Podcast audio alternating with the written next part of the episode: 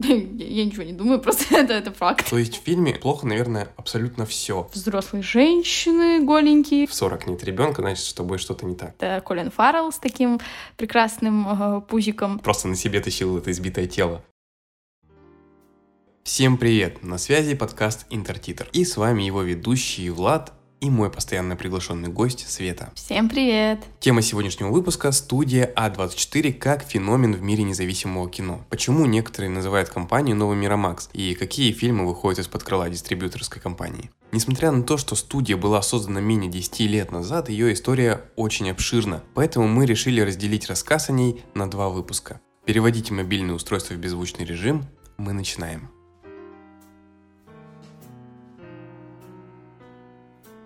Прежде чем начать говорить непосредственно про А24, я думаю, что нужно разобраться, как вообще работает э, бизнес кинодистрибьюции. Свет, я думаю, что ты по классике ответишь за матчасть. Как и в прошлые разы мне достается теоретическая часть. Попробуем вместе разобраться в этой не самой прозрачной схеме как устроена киноиндустрия. На рынке существуют большие голливудские студии, такие как Paramount, Universal, у которых вся схема а, отлажена уже практически до идеала за счет того, что ну, они уже просто долго находятся на рынке. В Америке они занимаются практически всем, от продакшена до, собственно, дистрибьюции а, своего фильма в кинотеатры. Но что же делать э, студиям независимого кино? Здесь как раз начинается все самое интересное. Начинается все с того, что продюсерская компания а, находит а, и разрабатывает проект. Она связывается с режиссерами, с актерами. Вначале в самом пути они ищут сценарии, и уже после того, как а, все в целом готово, они начинают поиск финансирования. Часто это частные инвесторы, либо а, пытаются а, обращаться в разные фонды. В России это, например, всем известный фонд кино, либо же недавно основанный Романом Абрамовичем фонд э, Кинопрайм. Prime, который а, создан для поддержки современного российского кинематографа. После того, как а, финансирование найдено, уже встает вопрос о том, что нужно искать а, кинодистрибьютора, который покажет ваш фильм либо на территории, например, Америки, либо же в других странах.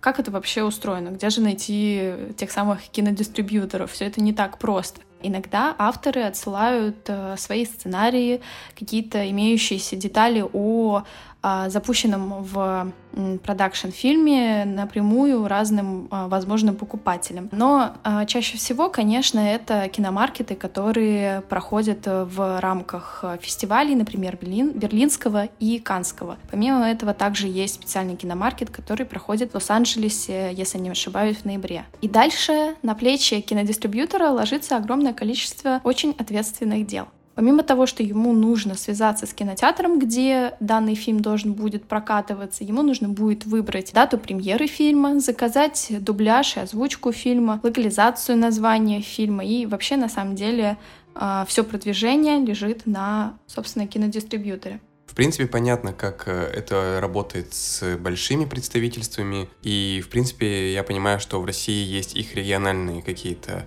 офисы или отделения, которые занимаются конкретно дистрибуцией и прочим именно фильмов этой компании. А что по поводу авторского кино? Да, большим студиям в этом плане сильно проще. Помимо вот тех, которых ты сказал, есть еще всем известный Central Partnership, то есть все эти заставки мы видим всегда в начале всех фильмов. Вот. У авторского кино путь э, немножко сложнее, но все равно есть э, компании русские, которые занимаются дистрибуцией э, независимого кино, а, в том числе европейского, документалок разных, например, вот, которую я хорошо знаю, это A1 и иное кино. Иное кино немножечко у него посложнее схема, они прокатывают не какой-то, ну, то есть фильмы, которые вышли в последние годы, это все, конечно, прокат а, такой классики, который уже себя зарекомендовала, и там им по 20 лет, и, в общем, такого рода фильмы. А вот Айван, она как раз э, за современные, за новинки отвечает. И помимо разного европейского кинематографа, она, конечно же, а, занимается дистрибуцией фильмов э, студии, о которой мы дальше будем говорить, э, фильмов студии А24. Собственно, когда Света рассказала нам про базовое устройство кинобизнеса в мире, и как это в частности работает в России, давайте перейдем непосредственно к главному герою этого выпуска. Студия А24 была основана тремя американцами в 2012 году. Это Дэниел Кац, Дэвид Фенкель и Джон Ходжес. Ребят сложно назвать новичками в киноиндустрии, они до этого работали в других крупных дистрибьюторских компаниях и вот решили создать свою маленькую. На самом деле они э, работали именно в киноиндустрии. Дэниел Кац, он работал в компании, которая занимается э, инвестированием в фильмы. Э, если не ошибаюсь, Дэвид Фенкель, он как раз э, занимался с чем-то близким к кинодистрибуции, а вот Джон Ходжес и работал в компании Big Beach. Это именно киностудия независимого кино. И звезды так сложились, что все трое собрались в одном месте и решили создать студию А24 поиск фильмов для своего детища они выбрали самый что ни на есть классический. На первый фестиваль поехал один Дэниел Кац, и эта поездка не увенчалась успехом. Никто не решился сотрудничать с молодой развивающейся компанией, студией, за плечами которой нет ни одного еще фильма. Но не прошло и года, как А24 подписали 5 контрактов о приобретении прав на фильмы. И среди этих фильмов были и «Захватывающее время» Джеймса Понсельта, который был представлен на Санденсе, и «Отвязные каникулы» Хармони Карина, и даже «Элитное общество» Софии Ко Копполы. Часть из этих фильмов мы со Светой посмотрели, и я предлагаю как раз с них и начать наш рассказ непосредственно о кино этой студии. Наверное, широкому зрителю из всех этих имен режиссеров знакома больше всего фамилия Коппола. София Коппола — это дочь Фрэнсиса Форда Коппола, который снял знаменитую трилогию о крестном отце. Также она играла в последнем фильме «Крестный отец 3», и, возможно, она известна некоторым э, зрителям, которые более насмотрены по работе трудности перевода, возможно, Мария Антуанетта и девственница самоубийцы. И на самом деле имя Софии Копполы, оно довольно известно в кинокругах. И логично, что молодая студия А24 хотела видеть фильм такого режиссера в своей коллекции. Ну а вот а почему оно известно в кинокругах? Потому что у Софии Копполы у нее свой очень характерный стиль. Поэтому, когда мы тоже а, подбирались к теме А24, увидев среди первых э, работ этой студии имя Софии Копполы, мы сразу, конечно, да, надо смотреть. И нас не смутило, в принципе, такой низкий рейтинг э, у фильма «Элитное общество». Часто такое бывает, что некоторых режиссеров, например, недолюбливают. Вот, и мы, закрыв на это глаза, приступили к просмотру этой картины и были, конечно, дико удивлены, потому что, скорее всего, это самая неудачная ее работа. Ну, ничего, все бывает. все возможно, так сказать, но... но это, конечно, да. Я думаю, сейчас Влад расскажет свое мнение. Да, фильм «Элитное общество» основан на статье Vanity Fair, в котором рассказывается о том, как подростки, школьники забирались в дома к знаменитостям, таким как Пэрис Хилтон, Орландо Блум, Линдси Лохан, и воровали их вещи. Это могли быть и просто элементы одежды дорогие, какие-то сумки, и роликсы Орландо Блума, и какие-то даже дорогие ожерелья и другая ювелирная атрибутика. Я читал эту статью, и она довольно интересна, по ней действительно вырисовывается какой-то фильм, но то, как София Коппола подошла к написанию сценария и вообще постановке фильма, вызывает очень много вопросов. То есть в фильме плохо, наверное, абсолютно все. Постановка абсолютно никакая. Там есть сцены, которые не ведут ни к чему. Арки, которые открываются и не закрываются. Персонажи, которые по факту вообще никак не влияют на сюжет и только растягивают хронометраж. Есть сцена, в которой главный герой просто сидит перед камерой ноутбука и целую минуту накуривается. Зачем это нужна была сцена, абсолютно непонятно. Вот казалось бы, мы могли бы простить, если бы это была ее какая-то дебютная режиссерская работа, но после трудностей перевода прошло сколько лет? Десять лет прошло, они в 2003 году Десять вышли. лет, то есть это что, это какой-то упадок творческий или что это было? Ну, на самом деле, по этому фильму я делаю большое видео, не знаю, вышло оно уже или нет, смотря в какой день выходит подкаст у нас. И когда я писал текст для этого видео, то я посмотрел несколько интервью и с режиссером, и с исполнительницей главной роли Эммы Уотсон.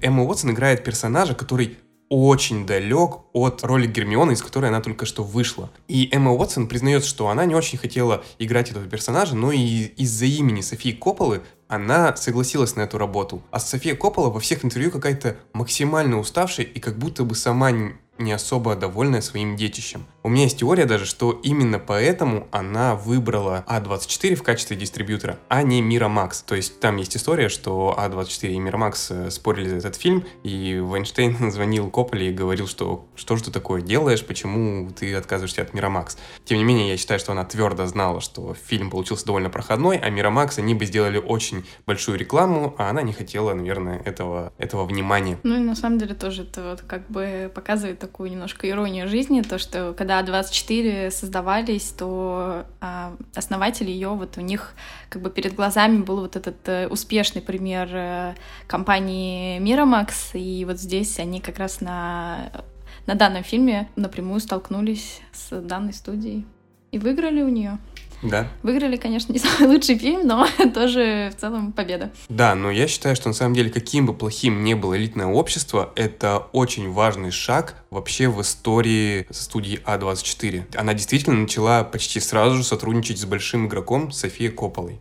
Ну, помимо элитного общества, у них тот же год э, выходили целые две картины, которые посвящены тоже подросткам, тинейджерам. И среди них, например, фильм «Захватывающее время» с, э, в главных ролях с э, Майлзом Тейлором и Шалин Вудли. Да, и там еще на второстепенной роли играет молодая Бри Ларсон. На самом деле она почему-то выглядит там старше всех остальных, но я думаю, что... я ничего не думаю, просто это, это факт.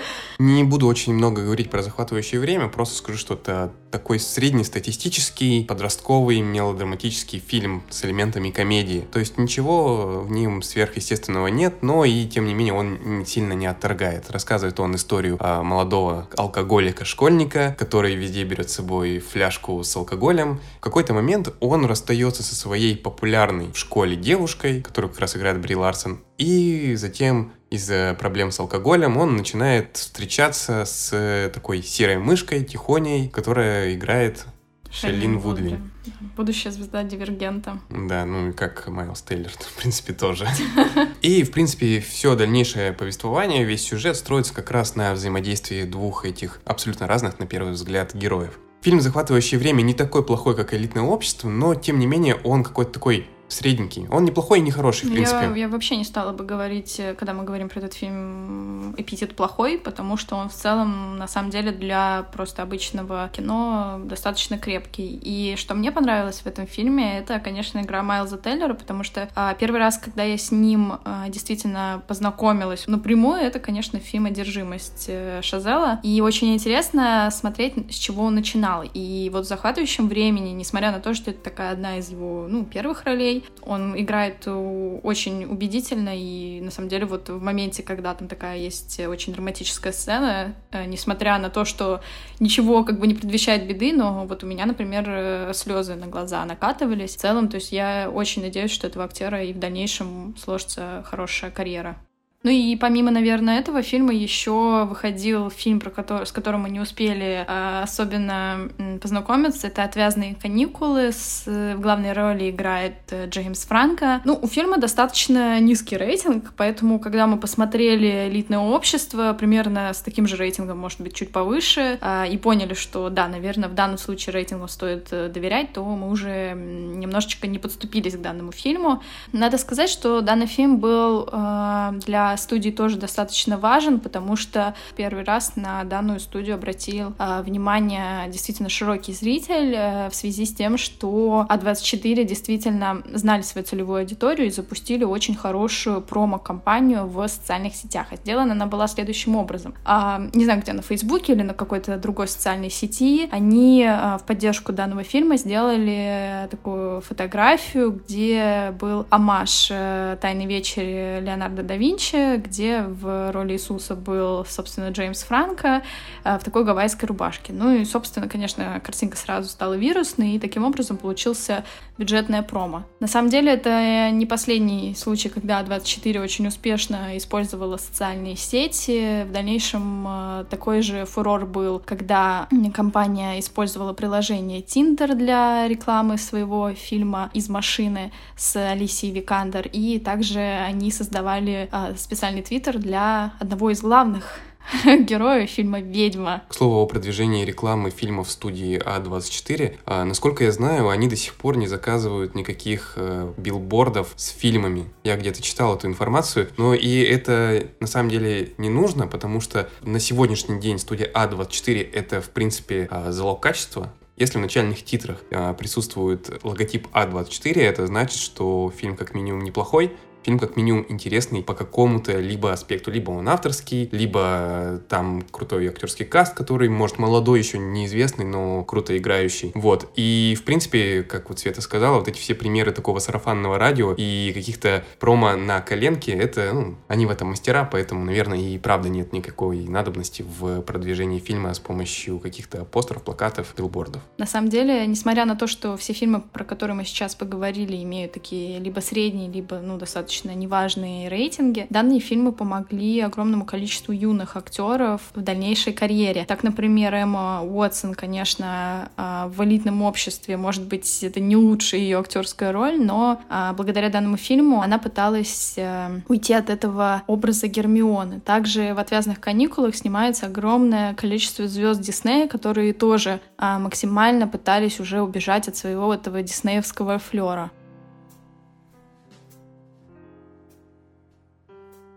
После первых успешных подписанных контрактов как-то у студии А24 дела пошли прям совсем в гору. прокат выходит э, «Враг Дэни Вильнева» и «Пока мы молоды» Ноа Баумбаха. И это опять фильмы, про которые хочется много, столько всего сказать, потому что они настолько яркие представители жанра, что я не знаю, мне хочется снова на них остановиться и снова их обсудить. «Враг» про него сложно что-то сказать без спойлеров, потому что синопсис, написанный на кинопоиске или в любом другом месте, он вообще абсолютно как будто бы не отражает то, о чем идет фильм. Я искренне не хочу ничего спойлерить, но после просмотра ты такой сидишь, две минуты залипаешь, потом ты хочешь это обсудить, что посмотрел, а затем ты хочешь убедиться в том, что твои догадки правильные, и идешь смотреть какое-то объяснение, умное объяснение на условном ютюбе. Главное, не на Яндекс.Дзене, ладно?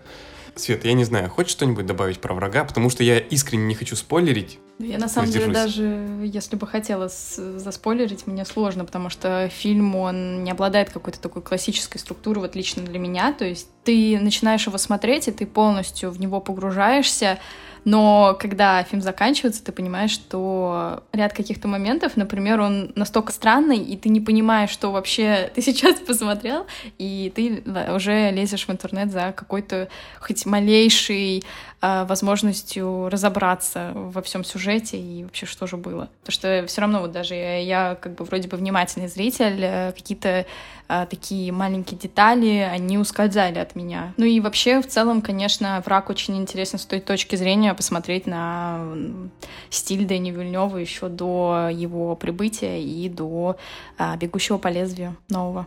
Ну все, с, с врагом чуть-чуть разобрались, давай перейдем к «Пока мы молоды». Я фильмы Ноа Баумбаха как-то смотрю в обратной последовательности. То есть я начал с «Брачной истории», которая вышла в том году и участвовала в нынешнем э, наградном сезоне на «Оскаре». Затем посмотрел э, «Истории семьи Майеровиц», который 2017 год. И теперь смотрю «Пока мы молоды» 2014 года. И я не знаю, я каждый раз настолько влюбляюсь в этого режиссера, что его вот эти семейные драмы, они настолько какие-то жизненные и просто про обычных людей на самом деле, но за ними интересно наблюдать, потому что сам конфликт, он такой какой-то вроде и приземленный, но вроде такой киношный, не знаю, вот это сочетание обыденности и киношности, оно прям, не знаю, максимально интересно, за ним очень клево наблюдать. Ну и в целом вот, э, когда слышишь какие-то диалоги из его фильмов, ты как-то узнаешь себя. Э, я очень дико радовалась, например, когда был момент с лампочкой, когда там они обсуждают, сколько ватт в лампочке, потому что это настолько сильно напоминает, например, мою жизнь, что я не могла, например, это оставить э, без внимания. И как-то странно, что на кинопоиске на самом деле у «Пока мы молоды» какой-то довольно средний,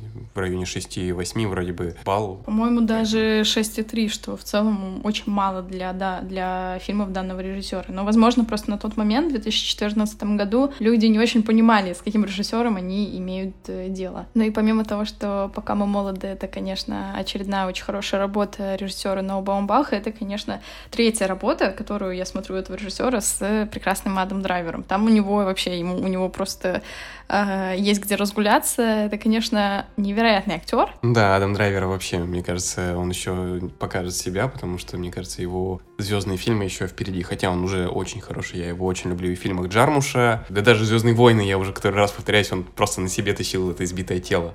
Но мы маленько отвлеклись от темы с Адамом Драйвером, и давайте вернемся все-таки к студии А24. Ну, интересно, на самом деле, что вот я, возможно, ошибаюсь, но после фильма «Пока мы молоды» Ноу Бах больше не сотрудничал с А24, но вместо него у студии А24 выходили фильмы его прекрасной жены Греты Гервик, с которой, помимо того, что он еще совместно писал некоторые сценарии, также она снималась в некоторых его фильмах и вообще считается такой музой независимого кино. А в 2017 году вышла ее первая режиссерская а, работа, которая называется «Леди Бёрд», про 17-летнюю ученицу католической школы, школы. А, Ее играет Сирша Ронан. Она красит волосы в розовый цвет, а просит называть себя исключительно Леди Бёрд и ищет э, всевозможные способы э, уехать из захолустья, в котором она живет. Но, конечно, на пути встречаются всеми известные конфликты с родителями, которые просто не понимают желания чада уехать из, э, как сказать... Гнезда родного гнезда, да. Ну и несмотря на то, что синопсис кажется таким знакомым, уже избитым, но в «Леди Бёрд», конечно, сама подача материала очень подкупает. Интересно, что многие считают, что это такая автобиографичная работа Греты Гервик, хотя сама она говорит, что да, конечно, есть какие-то совпадения с ее прошлым. Например, главная, главная героиня, как и она, живет, э, жила в Сакраменто, и э, Серша тоже мечтает уехать в Нью-Йорк, что и сделала в свое время Грета Гервик. Но режиссер подчеркивает все-таки, что показанные в фильме события, они не происходили с ней лично, но они рифмуются с правдой. Знаешь, верить режиссерам в таком плане, конечно, это тоже не совсем благодарное дело. Можно вспомнить того же моего любимейшего Вуди Аллена, который снял фильм э, «Воспоминания о звездной пыли», который он утверждает, что это, ну, сто процентов не про него, но читается абсолютно так же, что есть режиссер, который снимал постоянно комедии, и как только режиссер снимает какую-то серьезную работу, все воспринимают ее в штыки и хотят, чтобы этот же режиссер продолжал их смешить, а не выдумывать что-то там новое для себя. Поэтому не знаю, верить в таких э, делах режиссерам, но остается на их совести. Да, и еще, наверное, последнее, что добавлю про этот фильм. Этот фильм э, своего рода стал началом очень плодотворного сотрудничества Греты Гервик и Серши Ронан. В недавнем времени они выпустили совместный второй фильм, который называется «Маленькие женщины». Но я могу ошибаться, мне кажется, что он был представлен на церемонии «Оскар», вот, но давайте, давай немножко поговорим, что у студия 24, у их картин тоже есть «Оскары». С 2016 года студия А24 совсем как-то выбилась в люди, и фильмы этой студии стали появляться на таких крупных киношных мероприятиях, как «Оскар». А, например, в категории «Лучший документальный фильм» выступила картина «Эмми» про Эми Уайтхаус. Это и фильм «Комната», э, за который Бри Ларсон получила «Оскар» за лучшую актрису, и из машины в категории лучшие визуальные эффекты. А Оскар — это все-таки заметное мероприятие, и заветные статуэтки, они подчеркивают э, то, что студия А24 выходит на совсем широкий рынок и становится действительно крупным игроком в своей отрасли. Но она по факту подчеркивает то, что данные фильмы выходят именно на американский рынок, потому что, ну, мы уже упоминали, что несмотря на то, что на Оскаре данные фильмы были представлены в 2016 году, ряд фильмов побеждал в разных номинациях на других европейских фестивалях. Но мы, конечно, всегда смотрим на премию Оскар как на такой показатель. Ну, да, это уже на самом деле наша, считаю, проблема. Это уже давно не показатель, но сегодня мы говорим не об этом. После побед на премиях «Оскар» студия А24 не зазналась, и она все-таки осталась студией, которая дает дорогу молодым и амбициозным режиссерам, как это было э, в случае с Робертом Эггерсом и его фильмом «Ведьма». Фильм «Ведьма» был показан на одном из фестивалей в 2015 году, и как раз на этом фестивале студия А24 э, выкупила на него права, права на дистрибьюцию этого фильма. Я, как ярый, наверное, диссидент фильмов ужасов, я их не признаю, я их не смотрю и не хочу их смотреть. Фильм «Ведьма» я смотрел если не с удовольствием, но с большим интересом. А дело в том, что это нестандартный фильм ужасов. В маленькой заметке про солнцестояние, которая, к слову, тоже от э, студии А24, я уже писал, что это новая волна ужасов, в котором режиссеры пугают нас атмосферой и нагнетением саспенса. И не зря, наверное, Стивен Кинг признал «Ведьму» фильмом, который его действительно напугал. Казалось бы, для рядового зрителя что там страшного, там нет ни пугалок, ничего, там как бы даже темных сцен прям много-то вроде и нет. Но, тем не менее, фильм довольно пугающий. Кстати, интересно заметить, что вот первый выпуск мы посвятили сюжетным а, поворотам, и когда мы разбирались в данной теме, фильм «Ведьма» тоже часто всплывал, когда мы искали какую-то информацию, э, с той точки зрения, что весь фильм ты ждешь какого-то действительно твиста, но его не происходит. Фильм рассказывает историю семьи колонистов в 17 веке. Их выгоняет из деревни местная церковь, и они вынуждены жить на уединенной ферме, которая находится рядом с лесом. В какой-то момент у них пропадает новорожденный ребенок, причем который был под присмотром. И на самом деле этот фильм не столько, наверное, про мистические явления, сколько социальный эксперимент режиссера в условиях мистицизма. Сейчас поясню, что я имею в виду. Изначально у нас есть сплоченная группа. Они живут вместе, у них цель выжить, потому что в этот год какой-то неурожайный получился, и им нужно как-то жить, что-то делать и так далее. И вот, когда пропадает ребенок, идут разговоры внутри семьи, что это сделала ведьма. Взрослые начинают подозревать детей, дети начинают ссориться между собой, и вот это все переплетается, и у нас уже не обобщенная группа с общими интересами, а люди почти что поодиночке, которые не доверяют друг другу и хотят выжить. При том, что изначально это как бы это не просто группа, это семья, что да, казалось да, бы, что, да. что сложнее разрушить, а вот как получается. И интересно то, что вот ты правильно сказал, да, что каждый подозревает друг друга, но вот именно зрителю интересно с той точки зрения, что мы-то смотрим всю картину от лица главной героини, мы видим ее, и мы как бы понимаем, что... И нам хочется верить, что ведьма как раз не она, а кто-то среди нее вот из этой семьи, или, может быть, какая-то мистика, а все остальные думают на нее. Поэтому вот это, конечно, интересный такой вариант. Еще хотела добавить насчет, ты сказал про Стивена Кинга, очень странный момент, то, что Стивену Кингу в свое время не понравился фильм Кубрика «Сияние», хотя, честно, в «Ведьме» проскальзывает немножечко вот эта атмосфера, которая была в его фильме «Сияние».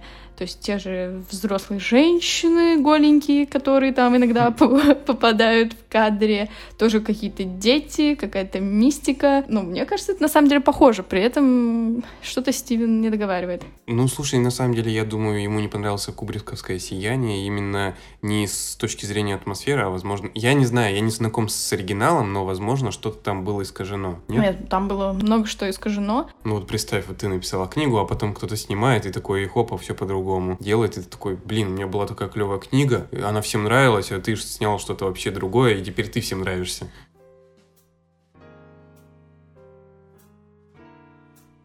Да, и, наверное, по нашему разговору уже должно быть видно, что студия 24 часто дает э, шанс новым режиссером в том плане, да, там есть какой-то режиссерский дебют. Это случалось и с Гретой Гервик, и с Джоной Хиллом, и с Барри Дженкинсом, на самом деле с огромным количеством людей. И своего рода интересен их, э, их сотрудничество с Йоргасом Лантимасом, а, который, если я не ошибаюсь, в 2016 году выпустил свой фильм «Лобстер». Это первая полнометражная работа Лантимаса на английском языке. И если сейчас его фамилия хорошо известна широкой публике благодаря тому, что на «Оскаре» в 2019 году его фаворитка а, снискала огромный успех у киноакадемии, это номинация в девяти категориях и даже победа в одной из них, то на 2016 год это был такой а, действительно очень талантливый, но европейский режиссер, поэтому «Лобстер» — это очень важная работа в его творчестве и, ну и, собственно, в, в истории студии А24. У «Лобстера» тоже, на самом деле, такой сложный сюжет, его, наверное, так в двух словах не объяснишь. На самом деле, что мне очень нравится в этом фильме, то, что главную роль играет э, Колин Фаррелл с таким прекрасным э, пузиком. Вот. Э, в чем вообще суть фильма? Это история про какую-то какой-то параллельный мир, где все должны жить в парах, и если ты одиночка, то тебя селят в какой-то специальный отель, где в течение 45 дней из других постояльцев э, отеля ты должен найти себе пару. Если ты не находишь, то тебя превращают в животное по твоему там усмотрению. Ну и вот главный герой, он выбирает лобстера, потому что а, якобы лобстер живет 100 лет. Этот фильм хорошо описывает комментарий одного из людей, который я прочитала про то, что этот фильм идеален для того, чтобы смотреть в одиночестве его на 14 февраля. При том, что как раз именно в этом фильме а, поднимается вопрос одиночества и того, как общество диктует какие-то правила, что все должны быть в паре, и если у тебя таковой нет, то ты какой-то неполноценный. Так вот, этот фильм, он полностью пытается опровергнуть эту историю с помощью своего вот такого не самого тривиального сюжета. К слову об обществе, которое диктует свои какие-то нормы, опять же можно вспомнить фильм «Пока мы молоды», потому что там главным героем, который играет Номи Уотс и Бен Стиллер, их э, друзья-ровесники постоянно говорят, вам нужно завести ребенка. Ну как так? У вас вам уже столько лет, а у вас до сих пор нет ребенка. То есть это тоже как какие-то такие стандарты общества, которые почему-то признаны. И считается, что если у тебя в 40 нет ребенка, значит, с тобой что-то не так. Данный фильм тоже не был обделен вниманием киноакадемии. В 2017 году его номинировали э, в категории «Лучший сценарий», но он, правда, проиграл «Манчестеру у моря».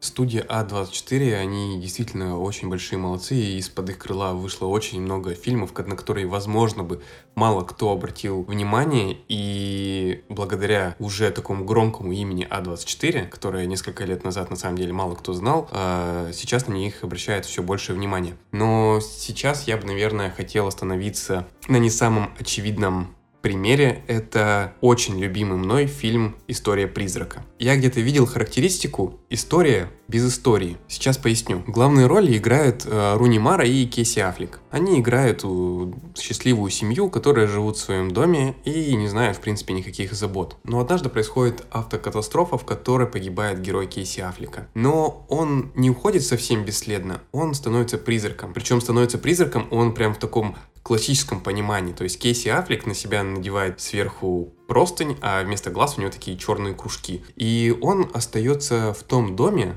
и на том месте, где он был при жизни. Он видит, как убивается его жена, как она не находит себе места, как она примиряется с смертью ушедшего мужа, как она встречает нового парня, начинает с ним жить, затем переезжает к нему. Но он никуда не уходит с этого места, поэтому он видит следующих владельцев этого дома, он видит их жизнь, как растут их дети. Периодически он пугает их тем, что открывает шкафы и играется с электричеством. И на его глазах проходит множество историй, но не его личная. Именно поэтому история призрака это, как я сказал, история без истории. Это довольно медитативный, такой меланхоличный фильм, и, наверное, я бы его не советовал, если вы хотите просто посмотреть что-нибудь на вечер. Наверное, к этому фильму стоит вернуться, когда вы немного запутаетесь в себе и решите просто остановиться и сделать паузу и сделать ревизию всех своих поступков. Фильм не для всех, но для каждого, я скажу как-то так.